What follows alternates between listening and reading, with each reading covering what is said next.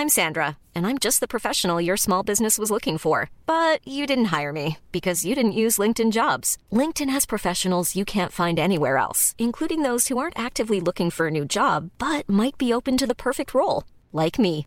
In a given month, over 70% of LinkedIn users don't visit other leading job sites. So if you're not looking on LinkedIn, you'll miss out on great candidates like Sandra. Start hiring professionals like a professional. Post your free job on linkedin.com/people today. Bonjour, c'est Côme de l'équipe Audible, l'appli de livres audio et podcast. Bien que je ne sois pas encore parent, j'écoute avec grand plaisir les interviews de Daron menées par Fabrice. Elles me permettent d'approcher différents aspects de la paternité et d'avoir un premier aperçu des choses à faire ou à éviter pour le jour où je les vivrai. Et pour les darons, les tontons et tous ceux qui ont un enfant dans leur entourage, Audible offre aux 100 premiers auditeurs le titre de méditation audio pour enfants, pieds sur terre et tête en l'air, avec toute offre d'essai. Rendez-vous sur la page audible.fr slash cadeau et entrez le code promo DARON, D-A-R-O-N-S. Bonne écoute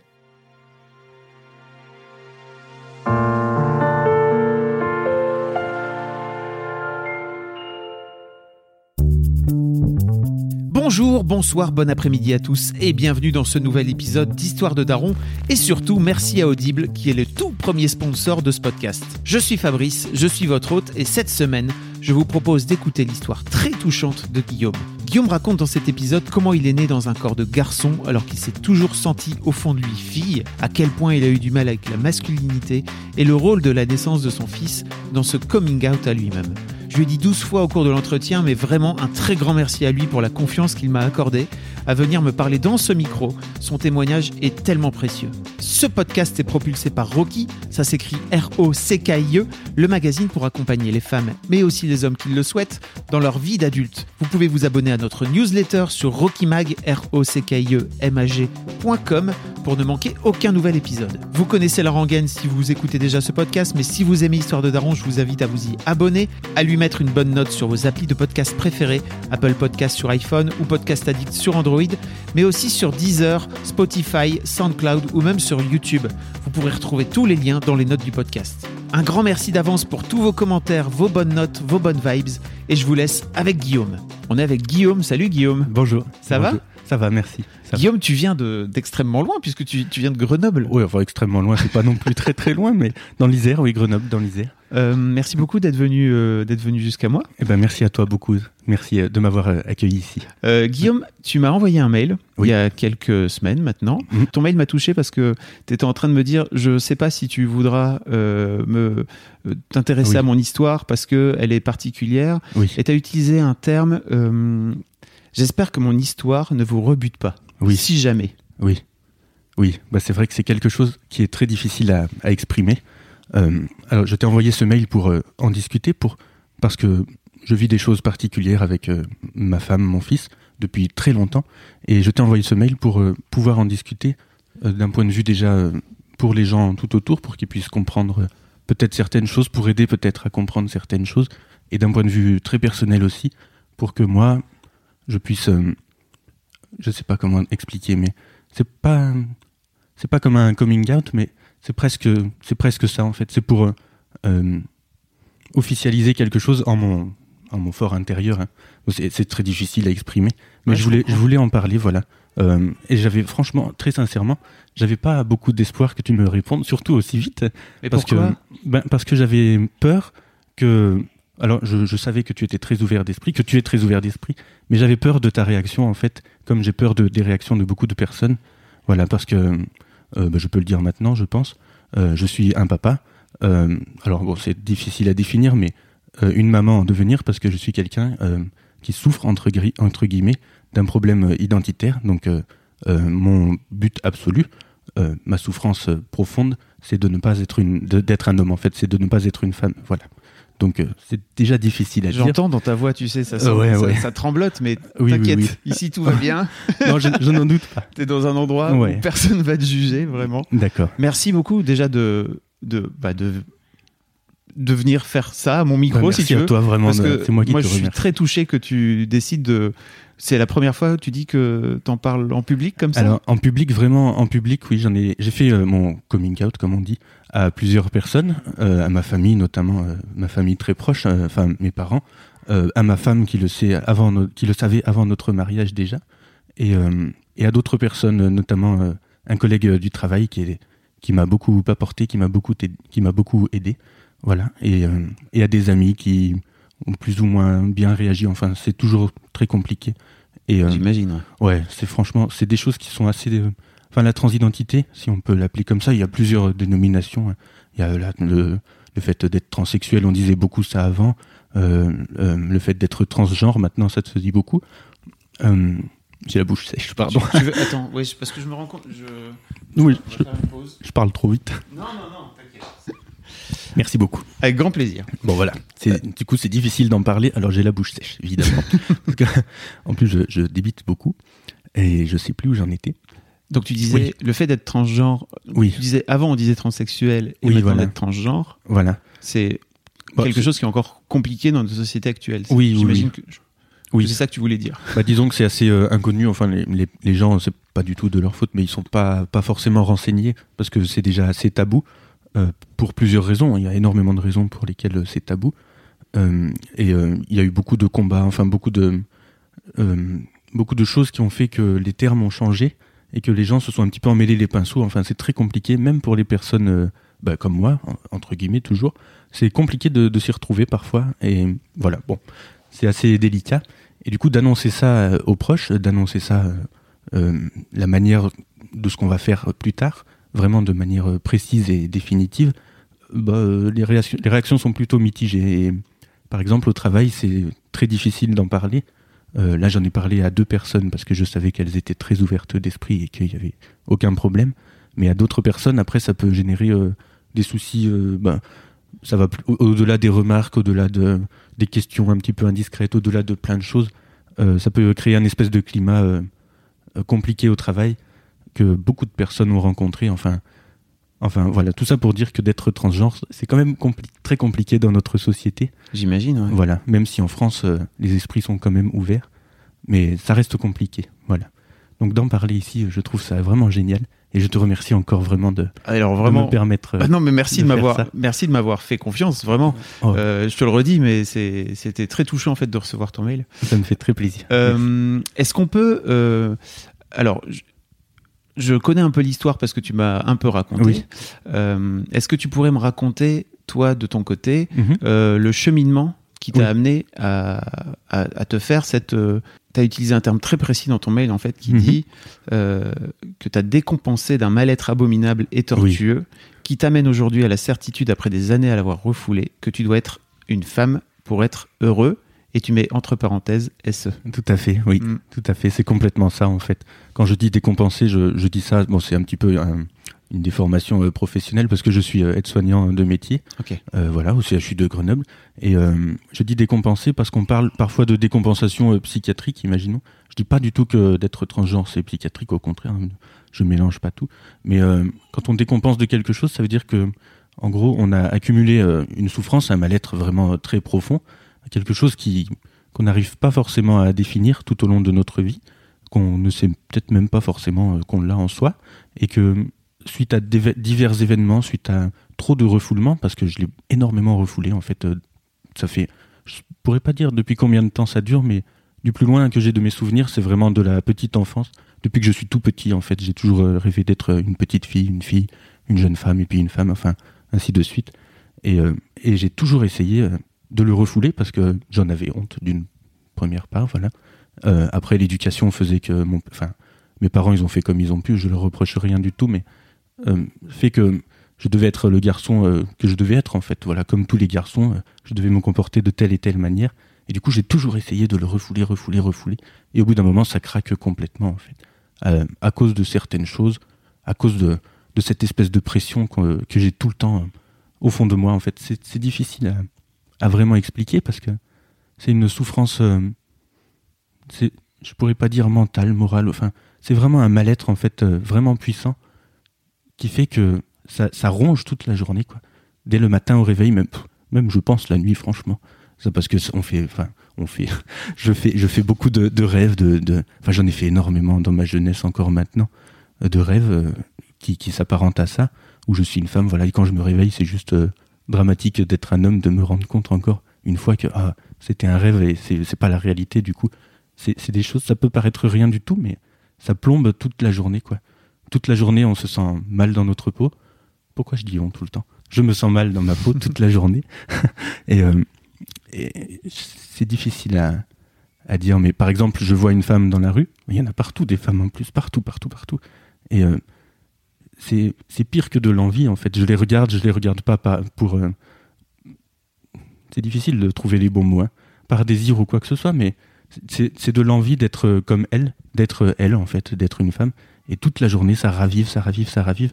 Et au final, euh, au bout d'un moment, on finit vraiment par euh, péter une durite, si je puis dire. Et c'est ce qui s'est passé, en fait. bon, il y a eu plein d'événements avant hein, avec notre, notre enfant, plein de complications qui ont fait, mais qui n'ont aucun lien avec la chose. Mais au bout d'un moment, euh, quand ma femme allait mieux, parce qu'elle a eu des soucis de santé, quand mon fils allait mieux aussi, qui a eu des soucis de santé, je crois que j'ai décompensé quelque chose, parce que j'ai beaucoup travaillé pour ma famille. J'ai fait énormément de, pas d'efforts, parce que pour moi c'était naturel, mais énormément de choses pour maintenir euh, euh, une vie de famille normale, parce que c'était compliqué.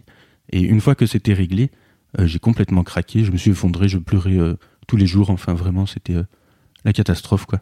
J'avais des idées très très noires, donc fr- franchement des idées qu'il vaut mieux pas trop décrire maintenant, mais euh, c'était dramatique quoi, je pouvais plus supporter euh, ma personne, c'était vraiment trop compliqué.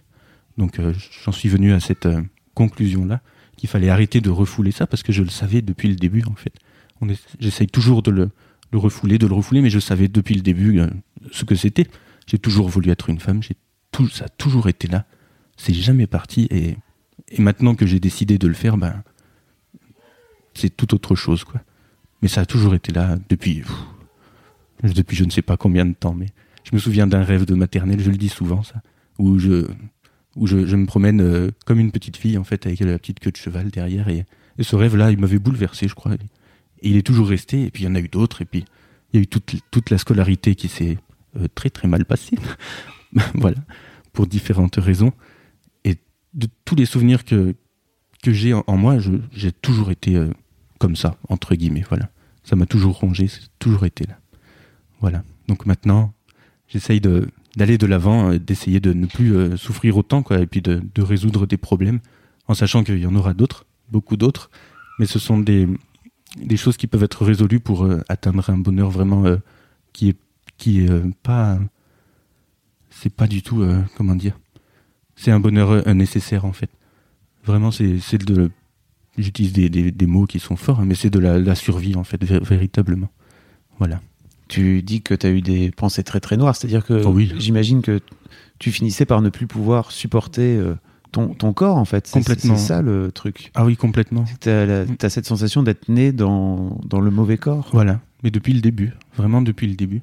Et, euh, et même, on a beau essayer de, de pallier au problème. en- J'ai essayé plein de trucs, hein, plein de, j'ai fait plein de sports pour être le plus viril possible. Je me suis rasé le crâne pour euh, faire le plus viril possible. Je me suis comporté comme un, comme un homme, un vrai, comme on dit. euh, voilà, euh, je pleurais pas, je faisais pas ci, je faisais pas ça. Je me, voilà, bon, mais ça a jamais, ça a jamais marché. Ça m'a toujours rendu plus malheureux euh, à chaque tentative. de te conformer à Oui. l'image que, que la. Enfin, en gros, que ton corps te disait. J'imagine que la société te disait c'est ça qu'il faut que tu sois, quoi. Complètement, complètement. Voilà. Par rapport à bah, justement cette société, puis l'éducation, voilà, euh, bah, du père qui veut que son fils soit comme ça. Je lui, je lui en veux pas du tout. Hein, c'est pas du tout de sa faute, mais mais c'est l'éducation en fait qui est comme ça. Garçon, tu seras garçon. Tu vas jouer avec des jeux de garçons. Tu vas courir dans la boue. Tu vas faire tout l'inverse de ce que font les filles, quoi. Et du coup, cette éducation là, ben, ça bride un petit peu euh, la libération entre guillemets de de de ce mal-être, voilà. Est-ce que tu as des souvenirs d'en avoir parlé, toi, de ton côté, justement, à, à tes parents de... comment, comment ça s'exprimait, pardon, euh, quand tu étais toi-même enfant Euh, Est-ce que tu as eu des tentatives, en fait, tu vois, de venir dire, bah, en vrai, je suis une fille euh, dans ma tête, comment Oui. ça se passe? Eh ben non, justement. Jamais à aucun moment Non, non, non. C'est ce que mes parents me reprochent un petit peu. Je les comprends. hein. Bon, c'est délicat pour eux. Ouais, c'est très délicat. c'est très très délicat. De leur point de vue, j'imagine que ça doit être Oui. compliqué, mais Oui, oui, oui. mais je j'imagine à quel point tout le reste de la comme tout le reste du monde te dit tu es un garçon. Tu te... Bon bah Oui, d'accord. oui, si voilà, c'est ça. Tous d'accord avec. Bon peut-être que c'est moi Voilà. qui déconne. Je n'ai rien à dire et du coup, je, je- je me tais et puis je fais ma vie euh, comme ça, euh, même si je suis malheureux de toute façon. Si je dis que je suis une fille, euh, ça va mal se passer et puis tout le monde va me rejeter parce que c'était ça aussi. hein. Voilà. Ben justement, mon père, il, il sera pas très content que je dise ça, mais tant pis. Il aimait beaucoup en regardant la télévision, enfin, ou même en commentant des choses. Il avait des propos assez euh, durs envers euh, la communauté euh, homosexuelle ou communauté transgenre et du coup, ben, moi, je me souvenais de tout ça et j'ai jamais pu vraiment lui en parler parce que c'était trop délicat. Ça quoi. donnait un signe assez clair de sa Ouais. potentielle réaction quoi. Voilà, de l'hostilité, voilà. Bon, maintenant, il me dit que, que non. Mais je, bon, Comment oui. c'est compliqué, quoi. Bah oui, c'est très, j'imagine. c'est très compliqué. Et, euh, et le, enfin, je ne sais plus quelle était la question. Non, non, mais en fait, euh, je, je me demandais si tu avais eu, de- toi, des.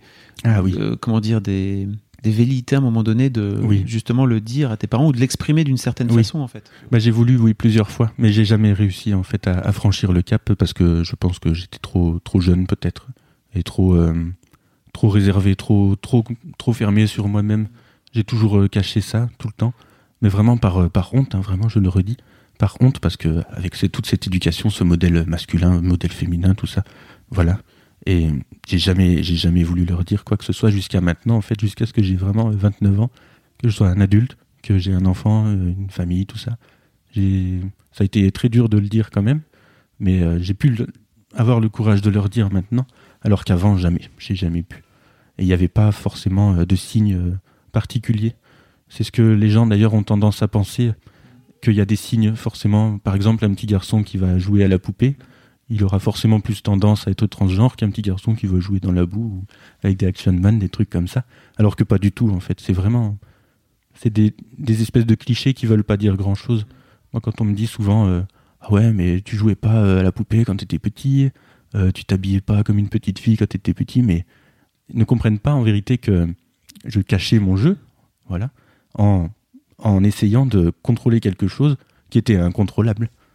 Pour, pas pour moi, mais pour euh, le regard des autres, pour les autres, en fait. Pour ne pas avoir de problème, en gros. Voilà. Et comment ça s'est passé euh, quand t'es allé voir tes parents alors? Euh, C'était quand? C'était il y a quelques mois. Oh, ça fait moins de six mois. Ouais, moins de six mois. Ouais, c'est encore assez frais. C'est assez frais, oui. Ben, quand je suis allé voir, j'ai vu ma mère d'abord, avec euh, mon petit frère, parce que j'ai un petit frère et une grande sœur. Et je leur ai annoncé ça bon, euh, comme j'ai pu, hein, euh, avec douceur.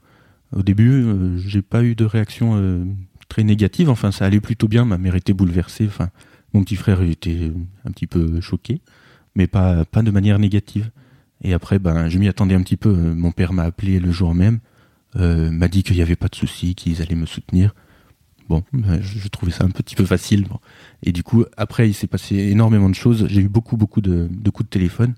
Et ils ont beaucoup cherché à me dissuader de le faire, en me, ouais, en me donnant des arguments euh, très. Tu dissuadais de, de faire quoi? Et ben, de faire une transition.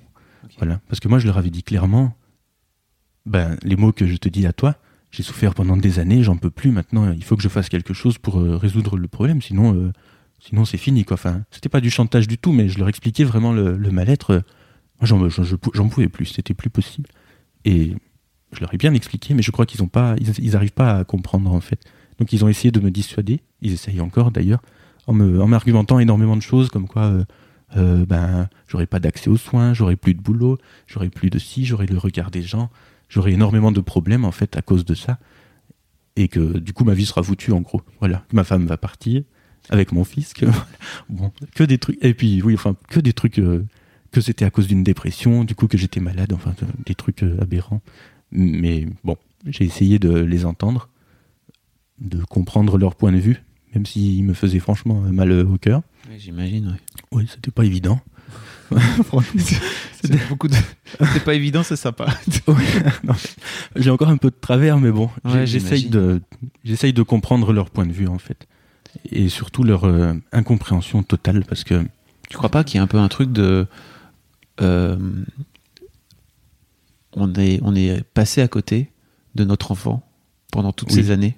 oui, On a raté euh, C'est possible. la, la substantifique moelle de qui, de qui il était. C'est possible. ça doit être tellement dur. Alors, je sais pas pour les excuser. hein, Non, non, bien de- sûr. Ou juste amoindrir ton propos si tu veux. Oui. Euh, mais je me dis, ça doit être euh, assez compliqué Ah euh, oui. à vivre et de se dire, waouh, Mm. on, Qu'est-ce qui se passe Tempête. on- on a raté entre guillemets quelque chose quoi. Bah oui. Bah ça justement, je leur ai dit que non, ils n'avaient rien raté et que de toute façon, ils pouvaient rien voir du tout parce que j'étais trop bon acteur. Quoi. Donc, euh, ils pouvaient rien voir, c'était pas possible. Impossible. Donc, euh, mais rien n'y fait. Je pense que dans leur tête, quand même, euh, oui, comme tu dis, ils doivent avoir cette espèce de fond-là de culpabilité, mais qui finalement n'est pas si dramatique parce que en relativisant la chose, bah, d'être transgenre, c'est pas, je meurs pas quoi. J'ai pas Bien sûr. une maladie très grave. Enfin, c'est sûr que ça a des conséquences, mais voilà, il faut le temps, je pense, pour eux de l'encaisser, et ça amène à des à des, des espèces de répliques un peu compliquées. Voilà, mais Tu leur, tu leur dis que ça te, que ça te blesse Ouais. aujourd'hui quand euh, oui, oui, oui, ah oui, quand même. Bah, on a eu des, des conversations un petit peu houleuses quand même, ouais. j'imagine. Ouais, des conversations houleuses et puis des, des moments où moi ça me ça m'excédait quoi. Je, quand euh, ma mère me disait que qu'elle ne comprenait pas que j'étais sous influence et que il fallait m'interner en psychiatrie, je, oh, oh, oh. Je me dis mince, hein, non, arrête tout de suite et puis euh, change de sujet. Enfin bon, ça s'est passé vraiment très pas très bien, pas très, enfin à mon sens pas pas bien du oui, tout. je, Voilà. je, te- je te le concède hein, de ce que tu me racontes que ça Oui. n'a pas dû être simple à encaisser quoi. Ouais ouais non, c'est pas évident. Euh, justement, en fait, t'as pas, tu disais que tu avais un mal-être en fait euh, quand tu étais adolescent, etc. Mm. Enfin, que ça avait été compliqué pour toi à Oui. l'école. Euh, T'as pas eu un suivi euh, médical en fait, justement? Pas vraiment non. Ouais. Pas vraiment. Je sais pas vraiment pourquoi. Enfin, il y a eu beaucoup de choses qui se sont passées. Euh, en primaire, ben, c'était, j'étais pas, j'étais un petit peu fermé sur moi-même, mais sans plus. Quoi, j'étais un enfant euh, banal, euh, basique, voilà. Au collège, j'ai beaucoup souffert de, de, harcèlement et puis de, de pas, de pas d'avoir d'amis en fait, et puis bon, beaucoup de, beaucoup d'insultes en fait. Mais c'était, c'est amusant parce que c'était des insultes tout le temps. ah, espèce de, c'est vilain ce que je vais dire, espèce de sale pédé, machin, tout ça, enfin des trucs, je, je sais pas, je devais être efféminé peut-être naturellement, et du coup je m'en prenais plein la tronche euh, naturellement, alors que je cherchais pourtant à être euh, le plus viril possible, mais ça marchait pas. Bon. Donc le collège n'a pas été très marrant non plus.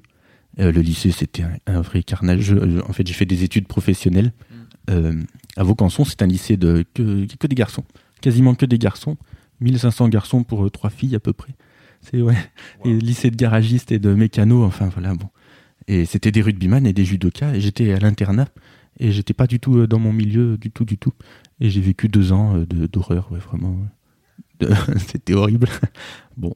Mais je sais pas si c'est très intéressant de détailler, c'est c'est des, des années lycée comme beaucoup en connaissent, en fait, où on prend des coups tout le temps, tous les jours. euh. Il y a pas tout le monde. Non, moi, tout le monde- tout pas- le connaît pas, Alors, je me suis mais- harceler au collège, ça j'ai Ouais, eu droit, vrai. mais pendant quelques années. Mais en revanche, Ouais. après le lycée, c'est ça avait, ça avait passé quoi. Tant tu vois, mieux. donc. Non, mais Tant pas mieux. tant mieux. Enfin, Juste tant tout mieux ça pour- soit passé, Tout ouais, ça mais- pour te dire que c'est pas, Mm. c'est pas du tout banal en fait de se Non. faire taper dessus tous les jours. Non, c'est vrai, c'est vrai, je dis des bêtises, mais non, c'est pas banal du tout. Non, désolé. Non, non, mais c'est moi qui dis ça, mais c'est vrai que c'est stupide. C'est pas du tout banal. C'est moi qui le banalise, mais c'est complètement stupide. C'était les deux années de BEP qui étaient comme ça. Après, les deux années de bac ont été meilleures, parce que c'était un lycée plus mixte. Je pense que ça fait beaucoup euh, la différence. Mais les deux années de BEP, oui, c'était euh, vraiment infernal. J'en ai très très mauvais souvenirs. Et à cette époque-là, j'avais, je me noyais dans l'alcool pour euh, ben, oublier déjà mes soucis personnels de, de, de transidentité vraiment qui me rongeaient très intensément à cette époque-là. Et mes soucis de harcèlement, enfin tous les, les gens qui m'aimaient pas trop, quoi. Voilà, pour je ne sais quelle raison. Et du coup, j'ai fait un gros coma éthylique euh, bien costaud. Et après, j'ai eu un tout petit petit suivi psy, mais jamais bien plus loin. J'ai vu un psy une fois, un psychiatre une fois, ou deux, un psychiatre différent, une, deux fois, mais pas plus. Parce que je jouais bien mon jeu aussi, donc euh, Oui. voilà. En fait, j'ai toujours, bah, comme je l'ai dit tout à l'heure, j'ai toujours tout caché. euh, Mm. Voilà. Donc ça a jamais marché, jamais fonctionné. Et après, bah, après il y a eu bah, le- les années bac euh, qui étaient euh, assez floues. Je me souviens vraiment, c'était bien, hein, c'était sans plus. Je souffrais toujours de la même manière. Après, il y a eu le BTS où j'ai arrêté mon BTS au milieu parce que ça me, ça me plaisait pas. Enfin, mes études ne m'ont jamais plu. Des Et- études de mécano, c'est ça? Ouais, enfin de maintenance industrielle, euh, voilà. Donc c'était pour, pour être technicien, mais je voulais vraiment pas faire ça. Vraiment pas. Et après. Pourquoi, bah, pourquoi tu t'étais orienté là-dedans? Eh ben, euh, mon père m'avait conseillé de faire ça parce que c'était porteur euh, au niveau du, du métier. Ok. En gros, voilà. C'était des métiers qui, qui euh, apportaient embauche après, donc c'était une bonne idée, vu que j'avais pas trop d'idées. Enfin, moi, j'étais plus littéraire, donc voilà. Mais ça leur plaisait pas trop, donc j'ai fait ça par défaut, en gros. Ok. Voilà. Et après, je suis passé à autre chose. Après, j'ai fait des formations, tout ça, pour être aide-soignant, vraiment. un truc vraiment qui me plaît, un métier Mm, mm. qui me plaît beaucoup. Que tu pratiques Voilà. donc depuis. Eh ben, depuis 2012. Ok. 2012, ouais. Voilà. Avec grand plaisir. Vraiment. Soigner les gens, moi j'aime beaucoup. Donc, ça c'est bien. Ça c'est bien. Voilà. Oh, c'est cool. Ouais. Et donc aujourd'hui, t'es papa. Oui, papa, ouais. Papa depuis deux ans, deux, deux ans et demi bientôt. Ouais. Voilà. Donc euh, papa d'un petit garçon qui s'appelle Lenny et qu'on a mis euh, trois ans pour, euh, pour fabriquer, en gros, parce qu'on a fait euh, les traitements à la PMA et euh, ma, mon épouse a dû subir euh, deux FIV avant, après tous les traitements qu'elle avait subi de stimulation, tout ça. Voilà, au bout de trois ans, deux FIV pour arriver à avoir un petit bonhomme tout blond avec des yeux bleus. Voilà. Un petit bonhomme adorable qu'on profite beaucoup. Voilà. Voilà, voilà. Et donc, tu disais tout à l'heure que ta femme avait eu des, des problèmes de santé, c'est ça? Oui, oui. après La, Oui. Après la grossesse? Oui, complètement. En vérité, euh, bah, c'est la même histoire de décompensation. Elle essayait depuis très très longtemps de faire des enfants. Et euh, bah, nous, on a mis trois ans à, vouloir le faire. Alors, ça, faire des enfants en PMA, c'est aussi difficile parce que c'est beaucoup d'espoir et beaucoup de, de déception. Et pour le moral, c'est vraiment pas très bon. Bon, les, les gens le savent plutôt, ceux qui vivent ça en tout cas. Et J'en euh, j'en profite pour faire un petit, une petite parenthèse, mais il y a tout un épisode en fait euh, dans Oui. l'histoire de Daron euh, où Manu raconte, Oui. justement tout, tout le long le parcours, le parcours PMA si ça, le si, process, si ouais. jamais il y a des auditeurs et des auditrices que ça peut intéresser. Oh, complètement. C'est très intéressant. Désolé pour, Oh non, pour- non, pour la petite parenthèse. Oh non, faut partager, c'est bien. Non, non, mais c'est des sujets vraiment intéressants Mm. pour que justement les gens puissent comprendre euh, Exactement. ce par quoi les femmes surtout, Mm. euh, plus que les hommes, mais les hommes aussi, hein, mais euh, Bah, par, euh, voilà, traversent en fait. voilà, par procuration. ouais, ouais, ouais, Mm. ouais, carrément. Et après, ben, bah, elle est tombée enceinte par bonheur et elle a accouché, tout s'est bien passé, tout ça. Enfin, c'était compliqué, mais c'est des petits détails complexes de, de grossesse, voilà. Et après, elle a fait une dépression postpartum très très violente. Donc c'est pas le simple baby blues, c'est vraiment la dépression euh, qui l'a conduite à l'hôpital euh, pendant deux mois, voilà, avec euh, des traitements bah, psychi- psychiatriques assez lourds.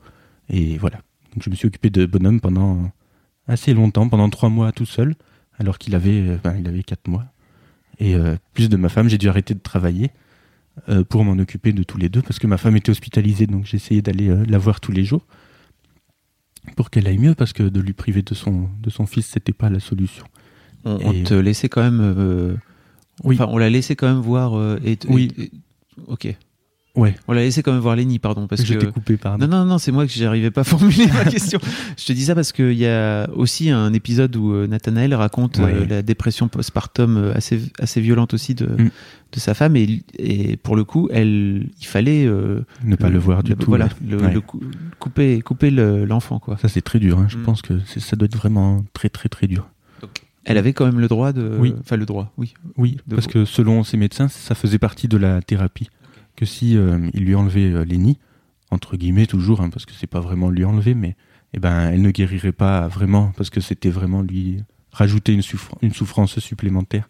Mais ça dépend des situations en vérité. C'est tellement, il y a tellement de dépressions de- déjà différentes, et il y a des dépressions du postpartum qui sont différentes aussi en elles-mêmes. Donc euh, parfois certaines mamans et certains papas aussi peut-être euh, ne peuvent plus supporter la simple vision de leur enfant et peut-être que c'était euh, pour cette raison-là que c'était plus possible. Voilà. Mais là, c'était pas le cas de Charlène, heureusement. Et euh, du coup, on a pu. Donc, tu as dû t'occuper Voilà. du petit ouais, ouais, tout seul. ouais, pendant pendant trois trois mois, ouais, pendant trois mois. Et après, pendant encore longtemps, parce que on guérit pas tout de suite, tout de suite de ce genre de, de dépression. Donc, euh, c'était assez ardu. Oui, et puis Voilà. euh, surtout, j'imagine que quand, euh, euh, quand ta femme comme ça tombe dans ce genre de, de dépression, tu peux pas savoir a priori pour combien de temps Non, non, il y en a et que complètement. C'était, ça devait être compliqué à gérer, non? Oui, franchement, c'était une très très sombre époque où justement la transidentité elle était toujours là, mais je l'avais complètement mise de côté parce qu'il y avait une priorité absolue, c'était de m'occuper de ma famille. Et c'était vraiment des souvenirs très très difficiles. Très très difficiles parce que ma pauvre, ma pauvre épouse, ben, elle a vécu des choses franchement dramatiques à l'intérieur d'elle-même. Et je ne sais pas comment expliquer ça. Je ne lui reproche vraiment rien du tout. Mais quand on est l'accompagnant d'une personne qui subit une dépression de ce genre, euh, on subit aussi des choses de la personne, en gros, qui est en dépression, et on s'en prend aussi plein la, mm-hmm. plein la, plein la tronche, quoi.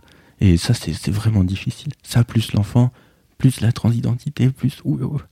Là, j'ai cru que j'arriverais pas à, me relever euh, de tout ça. Mais finalement, ça s'est passé au bout de... Sincèrement, au bout d'un an et demi, elle a été vraiment guérie. Là, elle est vraiment guérie, euh, tout va bien. Mais il a fallu ouais, un an et demi pour que ça aille vraiment bien. Il a fallu qu'on aille, euh, qu'on déménage, qu'on change de, de logement, qu'on aille habiter en montagne à 1200 mètres d'altitude pour être vraiment avec les petits oiseaux. Ok. Voilà. Ça faisait partie de, de son mal-être aussi, le, ouais. le fait de vivre en ville ou... Oui. Ok. C'était très anxiogène à cette époque-là. Et du coup, euh, on a dû. Son psychiatre m'avait conseillé de partir. Bon, suivi le conseil et puis on est parti, voilà. Et voilà. Et là, ça va beaucoup mieux. Maintenant, tout est réglé. Enfin, tout. Au niveau de sa dépression, en tout cas, ça va beaucoup mieux. Et donc après, j'imagine que... Enfin, tu disais tout à l'heure que la transidentité, euh, tu l'avais un peu mise de côté. Oui. Mais euh, peut-être que cette période-là t'a toi amené aussi peut-être à finir par craquer. C'est ça qui s'est passé, non C'est possible. je, veux pas faire de la psychologie de comptoir. Hein, non, non, non. J'imagine bien que ça a dû être une période. Euh, oui. Extrêmement dure pour toi. Oui. Franchement, en toute honnêteté, c'était très, très, très dur. Et je pense que, comme je disais tout à l'heure, voilà, le fait de décompenser, tout a été relâché. Et puis j'ai décompensé tous mes problèmes que j'avais moi, vu que j'avais plus à m'occuper en gros euh, des problèmes euh, de ma femme et de mon fils. Même s'il y en a toujours un petit peu, mais là ils étaient plus aussi importants. Et là, pouf, je me suis aplati. je suis tombé, quoi, vraiment tombé. Et voilà. Et depuis ce jour, ben, on entreprend euh, des choses, mais en famille. Voilà.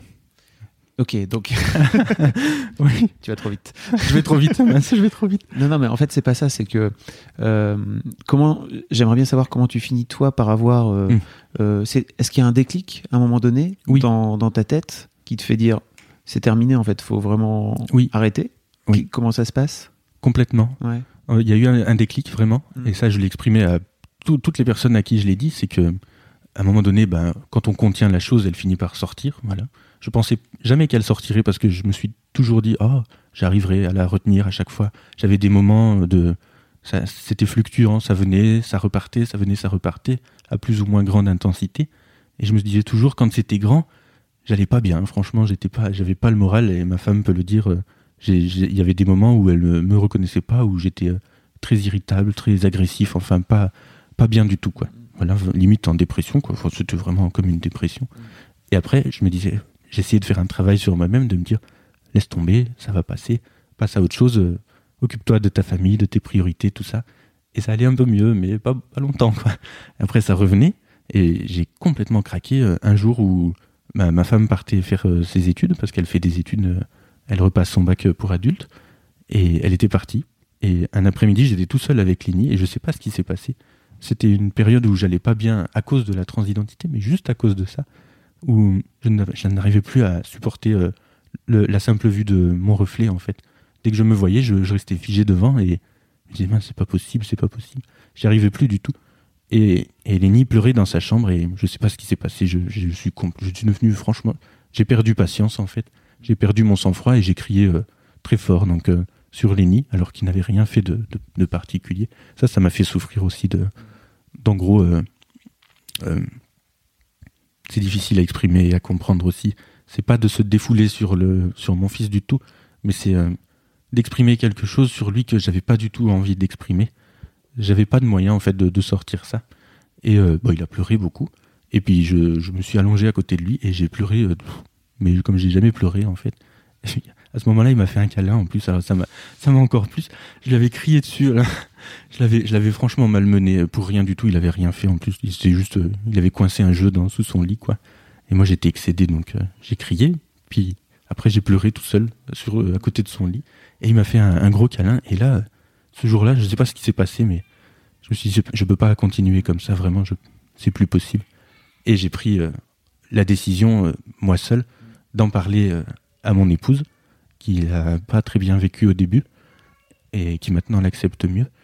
Et après, de, vraiment d'entreprendre de, ça, mais de manière très concrète. C'est-à-dire que maintenant, si on me dit oh reviens en arrière, je je peux pas, je veux vraiment, c'est pas possible. C'est trop tard. Moi, je, je, peux, je peux comprendre.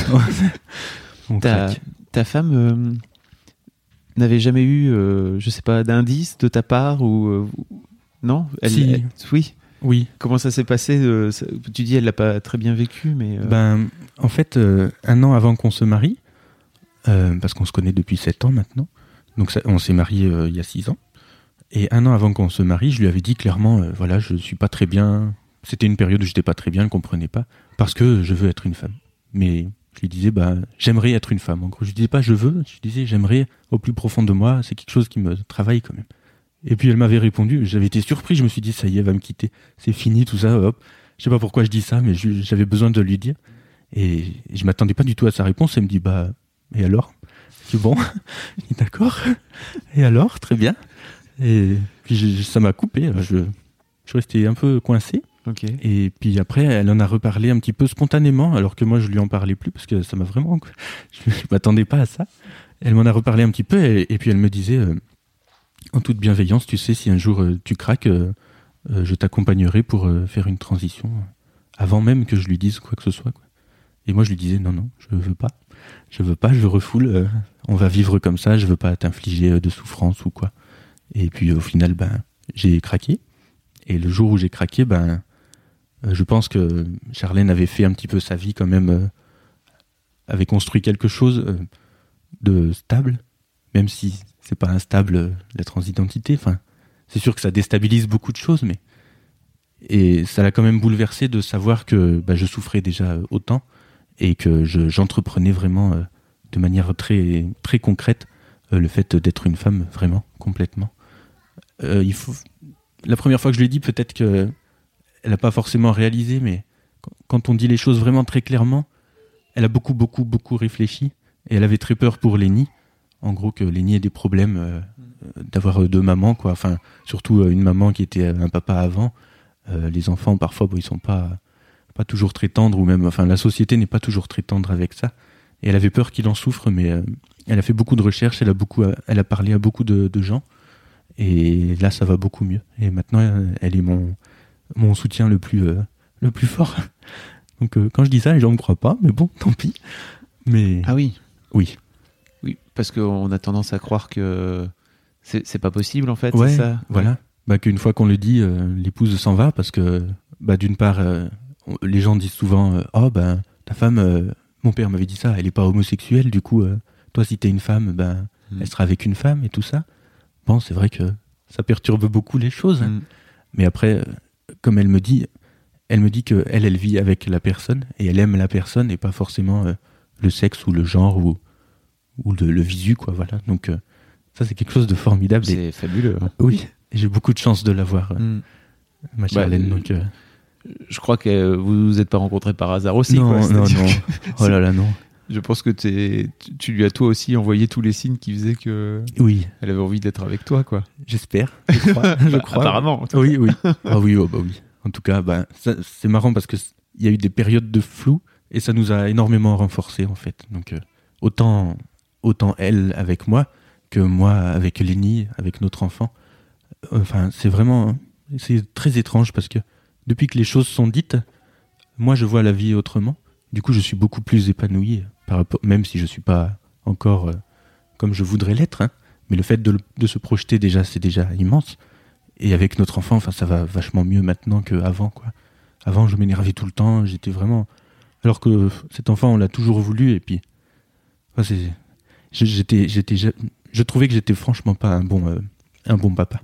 Et maintenant que les choses sont clairement posées, je pense qu'on l'entend un peu dans le micro. J'espère qu'il tourne plus à côté. T'inquiète pas.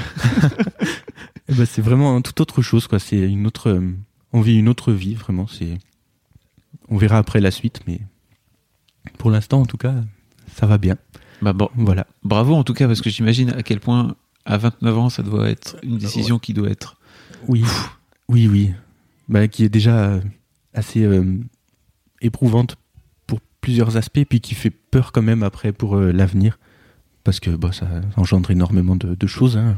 Il y a plein, plein de, enfin, de vouloir alors justement, je, voudrais en parler euh, avec toi pour. Euh, je pense à tous les gens qui connaissent pas forcément la transidentité, etc. Tout à l'heure, on parle de transition.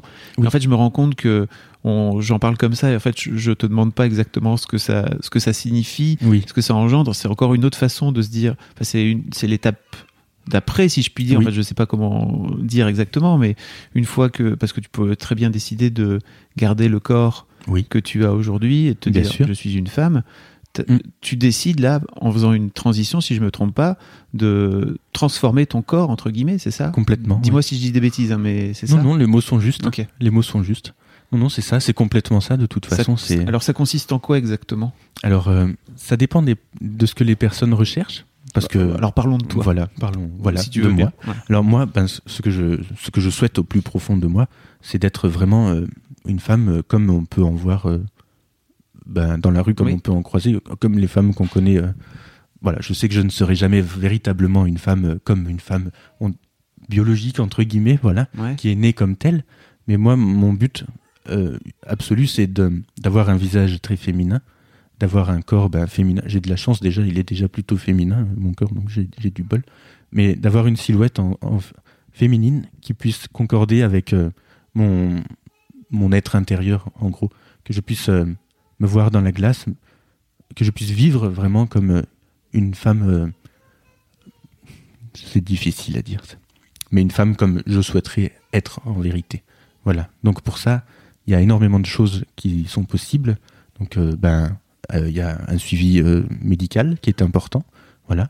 Donc moi j'ai choisi d'être suivi aussi du côté psychiatrique parce qu'il y a quand même des changements qui sont bouleversants. Même si on s'y attend, il y a des choses qui peuvent vraiment euh, marquer et qui peuvent euh, créer des séquelles, en, gros, euh, qui peuvent être irréversibles au niveau psychiatrique. Donc, pour moi, c'est important de le faire. tout le monde ne le fait pas, mais moi, vraiment, j'y tiens. donc, il y a ce suivi-là. Il y a tout un traitement qui est hormonal que j'ai choisi de faire aussi. Donc, tout ça, j'en ai discuté avec ma femme aussi. Hein. Voilà. Parce que son avis est très important. Et donc, le traitement hormonal modifie beaucoup le corps et le visage, en gros, parce que ça euh, répartit les graisses différemment euh, de homme à femme. Euh, enfin, les hommes n'ont pas, la même, pas du tout la même répartition graisseuse que les femmes. Par exemple, les femmes ont plus de graisse dans les joues, plus de graisse au niveau des hanches, voilà, ben, de la poitrine évidemment. Et rien que le traitement hormonal, déjà, à plus ou moins long terme, favorise les courbes féminines, voilà, qu'on souhaite acquérir. Donc ça, c'est sûr que je le ferai, ça vraiment à n'en pas douter. Après, ben il y a tout ce qui est chirurgie. Donc euh, moi, le visage, certains, je le ferai aussi. Donc on appelle ça la féminisation faciale. Donc c'est tout des processus. C'est on rabote les os, tout ça. C'est des la rhinoplastie. Euh. après ça dépend. voilà, moi je cherche pas non plus à, ressembler à Barbie, quoi. Ça c'est pas possible. Mais je, cherche aussi à ce que ma femme et mon fils puissent me reconnaître euh, quand même encore. Donc ça modifie énormément le visage, la féminisation faciale mais les traits restent quand même euh, reconnaissables. Donc c'est l'arcade sourcilière par exemple qui est plus proéminente chez les hommes. Chez les femmes, elle est très très euh, très très fine. Les pommettes qui sont plus euh, voilà, le menton plus étroit. Enfin, c'est toutes ces choses là qui font que pour moi c'est extrêmement important. Voilà. Donc après, bah, il y a la voix aussi à travailler. Donc pour l'instant, c'est compliqué, hein, mais la pomme d'Adam, bon, ça n'a aucun rapport avec la voix, mais le fait qu'elle soit visible, c'est très, ça trahit beaucoup quand on veut être une femme vraiment ça trahit beaucoup, donc ça, il y aura plus de pommes d'Adam. Voilà, c'est possible aussi. Et la voix, c'est des traitements euh, orthophonistes, donc euh, euh, c'est des suivis, c'est des exercices qui sont qui se font sur plusieurs années, voilà, pour avoir une voix pas forcément plus aiguë, mais une intonation beaucoup plus féminine et plus douce. Une voix, l'homme par exemple, parle beaucoup avec son torse, c'est comme ça qu'on dit les choses, et, et, la femme parle plus avec une hauteur de la tête. Donc avec l'orthophoniste, on apprend à resserrer ses cordes vocales avec les muscles, tout ça qu'il y a tout autour, et avoir une voix beaucoup plus euh, féminine en fait. Une voix qui reste quand même un peu grave, mais une voix que les femmes peuvent avoir, voilà, plutôt un peu grave, mais avec une intonation féminine. Voilà. Et après, bah, il y a évidemment euh, la, question euh, du sexe, qui, moi, je le ferai, voilà. Ça porte évidemment à plein plein de questions, hein, mais pour moi, c'est pas possible enfin depuis toujours en fait, j'ai jamais j'ai jamais supporté d'avoir ce, ce, truc entre les jambes. Ça, ça, ne me correspond pas du tout. Ça m'a toujours fait souffrir, donc euh, ça nous a pas empêché d'avoir un enfant, hein, certes. C'est quelque chose qui est très utile. voilà. Pour certaines choses, c'est quelque chose. Euh, bon, je parle sans tabou, hein, je m'en fous. Ah, mais n'hésite pas. Alors là, s'il y a bien un endroit où tu peux parler sans tabou, ouais, ouais, voilà. c'est ici, je t'invite. Hein. Carrément. Eh ben, j'y vais alors. C'est quelque chose euh, que je me sers avec plaisir, mais je ne le supporte pas en fait. Avec euh, mon épouse, ben, on a des relations voilà euh, de, de, de mari et de femme tout à fait normales. Des coïts Ouais, voilà, des coïts carrément, disons-le. Mais euh, mais c'est vraiment c'est quelque chose je, je ne peux pas quoi. Je j'arrive j'arrive pas, j'y arrive plus. Du moins, j'ai jamais réussi. Ça m'a toujours rebuté. Voilà, je, je, réutilise ce mot-là. Et du coup, c'est sûr que je le ferai parce que c'est quelque chose qui pour moi ça complète pas euh, la transition, mais ça, en fait partie euh, de manière euh, intégrale, quoi. Voilà.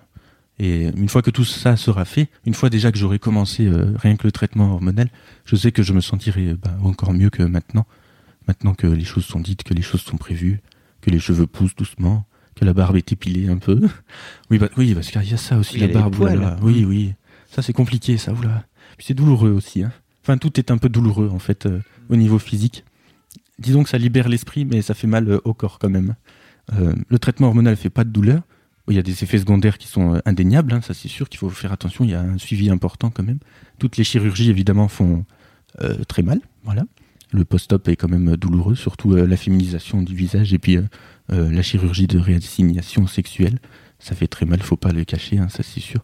Et la barbe, alors il faut. T'as fait de l'épilation laser, c'est ça ou eh ben, définitive ben... C'est ça qui... Alors j'ai pas fait ça, mais ça existe, oui. L'épilation laser, euh, ça, ça, fonctionne bien pour la barbe, bien qu'il faut, il faille faire beaucoup de, de traitements, beaucoup de séances, mais c'est très onéreux, donc euh, c'est pas donné à tout le monde.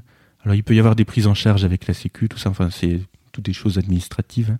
Donc il y a l'épilation laser, il y a l'épilation à la lumière pulsée, pour parler de définitif ou semi-définitif.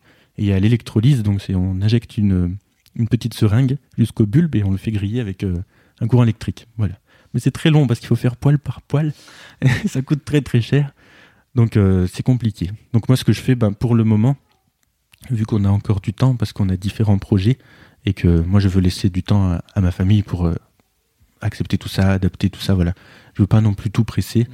Je veux vraiment faire les choses tranquillement. Et ben je le fais avec beaucoup de douleur. J'ai essayé la cire mais ça marche pas. Voilà. Du coup, à la machine, euh, l'épilateur électrique. Et après, j'applique une, crème s'appelle la crème Guto, qui est très controversée, mais tant pis, je m'en fous, j'essaye.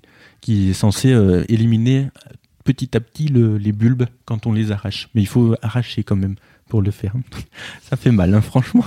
Ça fait mal. Et après, avec différentes huiles euh, qui sont anti-repousse et tout ça, voilà, j'essaye de progressivement de le faire. Et rien que de faire ça de plus. Parce qu'avant, j'étais barbu, en fait. Enfin, j'avais une barbe qui était pas trop énorme, mais je la, je la taillais, tout ça, pour, euh, pour être le plus viril possible. ça marchait pas, et bon. Et rien que de, d'arracher tout ça, même si franchement, j'ai eu du mal. Hein. Ça m'a fait très mal. ouais. Ça fait très mal. surtout, ouais, ça fait vraiment très mal. Franchement, euh, je, je conseille pas trop ça. Ben, c'est une douleur qui, est, incomparable par rapport au bien-être que ça apporte. Oui, c'est ça, j'allais dire. Peut-être que ça t'a fait beaucoup de bien après. Euh, ouais, hmm. c'est ça en fait, c'est vraiment ça. C'est un, bien-être. Euh, ça paraît rien du tout. Hein, de... Bien-être euh, voilà. mental pour, pour, Complètement. du bobo physique, quoi. Ça complètement, oui. C'est pas se faire souffrance pour acquérir autre chose, mais. Enfin, c'est pas se faire souffrance gratuitement, quoi. C'est vraiment pour être mieux. C'est délicat. Hein à dire comme ça. Il y en a, quand, je leur dis ça, ils me disent Mais t'es fou, hein, pourquoi tu fais ça Tu te fais mal, tu te tortures, tu te mutiles. On me dit Mais, mais en fait, ils ne voient pas le bien-être que ça m'apporte oui, derrière. Voilà. c'est pas comme si tu étais en train de te couper les veines. Non, tu vois, pas pareil, ouais. Non. Bon, ça saigne pas mal quand même, hein. mais ça fait vraiment super mal. oh, la première fois surtout, euh, bon, ça fait très mal. Faut, faut pas les cacher. De toute façon, ce genre de choses, il faut pas les cacher parce que la douleur, elle est vraiment présente. Elle est présente avant, ben, quand on souffre de ce mal-être, mm. et elle est présente euh, après, quand euh, on, ben, on procède à tout ça. Mais après, ce, qui en résulte, enfin, c'est juste, euh, c'est juste fantastique d'arriver à ces fins, de d'être épanoui en fait, et juste de de chercher le bonheur et puis de, de le trouver en fait vraiment. euh, quand on n'a jamais, euh, c'est pas que j'ai jamais été heureux parce que ma famille me rend très heureux, mais j'ai jamais été heureux de, de moi-même. Et quand on entreprend ces choses-là, ben on trouve vraiment autre chose. C'est c'est vraiment c'est incroyable. C'est ce qui m'a sûrement permis aussi de, de venir là. Euh, J'étais très fermé aux gens avant, je parlais à personne. J'aurais jamais été capable de, venir te voir et de t'envoyer ce mail, euh, rien que de t'envoyer ce mail, de te parler comme ça. Et de- d'entreprendre tout ça, ça m'ouvre énormément en fait. Je voilà, c'est pas pour euh, pour être bisounours, mais ça fait quelque chose qui qui pour moi est assez euh, incroyable. Ah, je le vois pas du tout comme bisounours. hein, moi. Bon, ça Non, au contraire, pour moi, c'est plutôt. euh, euh, alors, moi, je vois ça comme euh, un courage euh, fabuleux, quoi. Je sais C'est pas, du tout bisounours pour moi. Ouais. Bisounours pour moi, il y a un côté, oui, c'est un peu idyllique, machin. Je vis dans mon petit nuage, tout se passe bien. Non, il faut. Ouais. Je te vois comme, je te perçois comme quelqu'un d'extrêmement courageux. C'est gentil. Vraiment. Non, non, parce que je, pense que, en- comme tu le disais en fait au départ, c'est que tu es juste en train de t'affirmer, toi, qui tu es, par rapport au reste du monde. Mm. Euh, où, Oui. quand jusque-là, en fait, tu avais décidé, et c'est pas pour pas pour être péjoratif, mais juste de te conformer à ce qu'on Oui, attendait oui. de toi. C'est vraiment ça, hein, de toute façon. Mm. Pas péjoratif du tout. C'est vraiment ça, et c'est ce que la plupart des personnes euh, bah, transgenres euh, ressentent. Voilà, pas toutes, hein, pas tous, mais c'est souvent, c'est souvent ça, et c'est souvent ça qui fait le plus souffrir. C'est d'être dans une identité qui n'est pas du tout euh, celle qu'on qu'on a au fond de nous-mêmes. C'est, c'est ça la plus grande souffrance en fait. C'est un processus qui, de, la- pour revenir à la transition, c'est un processus qui, euh, que, que tu imagines sur, euh, sur combien de temps? Oh, ça dépend parce que J'imagine, Oui. je pense pas que tu aies fait un planning, hein, mais c'est Non. juste, est-ce que tu t'en, as une idée? Une idée, oui, Ouais. bien sûr. Sur 5 ans minimum, je pense. Voilà, vraiment de prendre le temps, même si c'est difficile d'attendre, mais c'est quelque chose qui est important par rapport au compromis que je fais avec ma famille. 5 ans minimum, et je pense que, euh, ouais, entre 5 et 7 ans, sachant qu'il y a beaucoup de délais pour beaucoup de choses, euh, la prise en charge administrative est assez laborieuse, la prise en charge euh, médicale, enfin, tout- toutes les prises en charge sont compliquées. Il faut mettre des sous de côté, beaucoup quand même, et euh, dépend de ce qu'on cherche. Mais par exemple, si on veut une réassignation sexuelle euh, sur, en France, donc euh, qui pour moi, moi je ferai comme ça en tout cas, il faut un suivi psychiatrique qui est important, de minimum deux ans à peu près, pour être vraiment sûr que ce soit euh, ce qu'on cherche vraiment, pas qu'on regrette après, quoi, même si je, je connais personne qui a regretté. Mais et après, il y a un délai d'attente euh, de l'opération parce qu'il y a très peu de chirurgiens qui le font euh, de la manière que moi, par exemple, je voudrais. Parce qu'il y a des chirurgiens esthétiques qui le font, euh, mais qui pour moi, je dis pas qu'ils le font mal du tout, mais je préférerais voir un neurologue.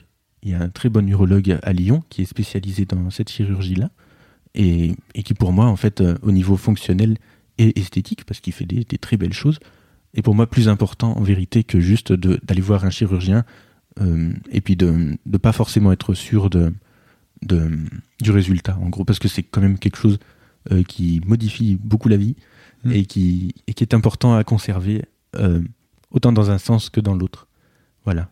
Disons que les relations sexuelles, c'est vraiment un besoin très important pour l'humain et il faut pouvoir les conserver. Ça, pour moi, c'est vraiment important. Et il y a très peu de chirurgiens qui savent vraiment, vraiment le faire, à mon sens. À mon sens. Mais il y a beaucoup d'avis là-dessus, c'est très, c'est très partagé. J'imagine qu'il y a beaucoup d'avis sur, oh oui. tout- Sur énormément sur- de. sur tout ça. Oh là là, oui. Énormément. Eh. Euh, ok. Euh, euh, je- en fait, euh, je t'ai pas demandé non plus parce que je t'ai appelé Guillaume. Oui. Et parce que je t'ai appelé Guillaume un peu naturellement parce que ton mail Oui. est signé de Guillaume. Oui. Tu te fais toujours appeler Guillaume. Pour l'instant, oui. Ok. Vu que mon apparence est toujours euh, bah, masculine Ok. et que, je, en gros, je- pff, c'est pas tant que je me cache, mais parce que maintenant, je, je commence un peu à, à m'en, à m'en, à m'en ficher. voilà. Enfin, je m'en fiche pas, mais le, le droit de dire que tu t'en fous complètement. ouais, je m'en hein. fous. T'as Voilà, droit, hein. voilà, je m'en fous. Très sincèrement. Non, mais petit à petit, je, je, je me, je me découvre euh, aux gens, en vérité. Et euh, ben, mon prénom, on l'a choisi avec euh, mon épouse, voilà. Parce que c'est vraiment. Moi, je, je, prends vraiment ma famille en considération. Pour moi, c'est quelque chose d'hyper important. Je, suis trop amoureux de, de ma femme et de mon fils pour les, les perdre. Voilà. Bon, après, on verra comment ça se passera la suite. Mais Mais du coup, bah, je m'appelle toujours Guillaume. Et un jour ou l'autre, je m'appellerai euh, Anna. Voilà. Prochainement. Je ne sais pas quand encore, mais ça se décidera petit à petit. Et voilà, c'est particulier. Je dis toujours, par exemple, à Charlène que je vais faire une transition euh, stratégique. C'est très utopique hein, de dire ça, parce que le traitement hormonal, bah, ça fait beaucoup de, changements. D'avoir plus de barbe, tout ça, enfin d'avoir des cheveux longs, bah, ça fait très voilà bon. Et ce dont j'ai le plus peur, c'est de les répercussions sur ma famille en fait. C'est pas tant sur moi, moi les regards, tout ça, bah, euh, c'est sûr que ça affecte, hein, mais finalement je, je m'en fous, c'est pas c'est pas grave. Les gens s'ils veulent m'insulter ou quoi, c'est c'est pas grave. De toute façon, je m'y attends un petit peu, mais je vais essayer absolument de, tout faire pour éviter ça. Donc euh, je je sais pas comment dire. J'ai envie de protéger en gros ma famille. Donc pas de pas de m'appeler tout de suite Anna parce que j'ai pas pour l'instant une tête à m'appeler Anna. C'est pour certaines personnes c'est ce sera compliqué d'en- d'entendre ça mais pour moi en tout cas c'est comme ça. Voilà. Pour l'instant je je reste Guillaume, je reste masculin comme je comme je le peux. Voilà, tout en ayant l'objectif d'être très féminine après Mm, pour protéger en gros ma famille pour euh, pas que quand je sois dans la rue, c'est ce qui me fait le plus peur en fait avec euh, mon fils et ma femme, pas qu'on subisse des choses euh, que beaucoup franchement de transgenres euh, peuvent subir. Mhm. Et ça, c'est une vérité aussi qui, bah, que les gens en, en ont conscience en plus, mais qui est plutôt tabou aussi. Tu veux dire que.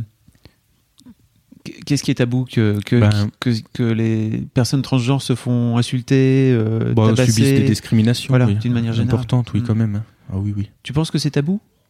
Euh, ben, on, on en Quand- parle peu en tout cas, je Ouais. pense. C'est ça que tu veux dire? Ben, ouais, voilà. Ouais, tabou, c'est peut-être pas le bon mot.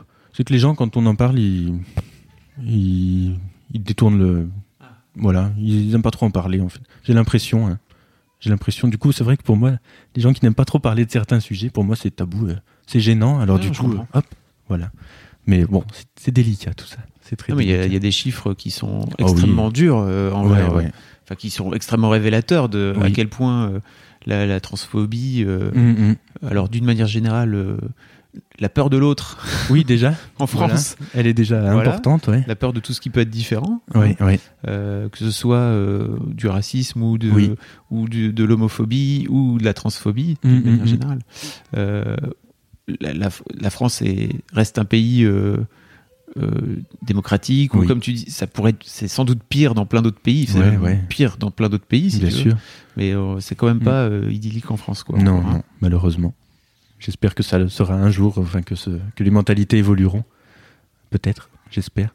Peut-être grâce justement à toi et ce genre de d'opportunités que tu permets de. Bah, Non, vraiment. J'espère que si ça permet de faire prendre conscience à, Oui.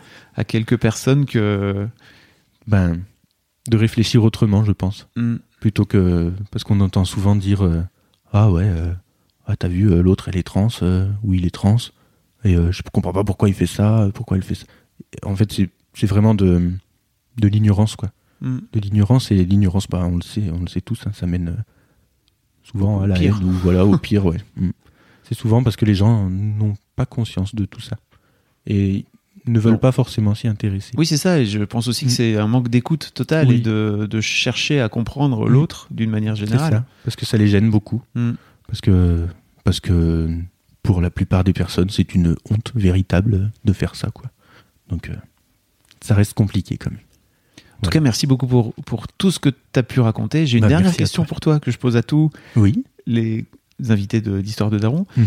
Si, ou presque, euh, si dans 10 ans, oui euh, Lenny écoute ce podcast, il aura 12 ans, c'est ça? Ouais 12 ans ouais oh là là Oh là là, Ouais. qu'est-ce que tu aimerais lui dire? Oh là là.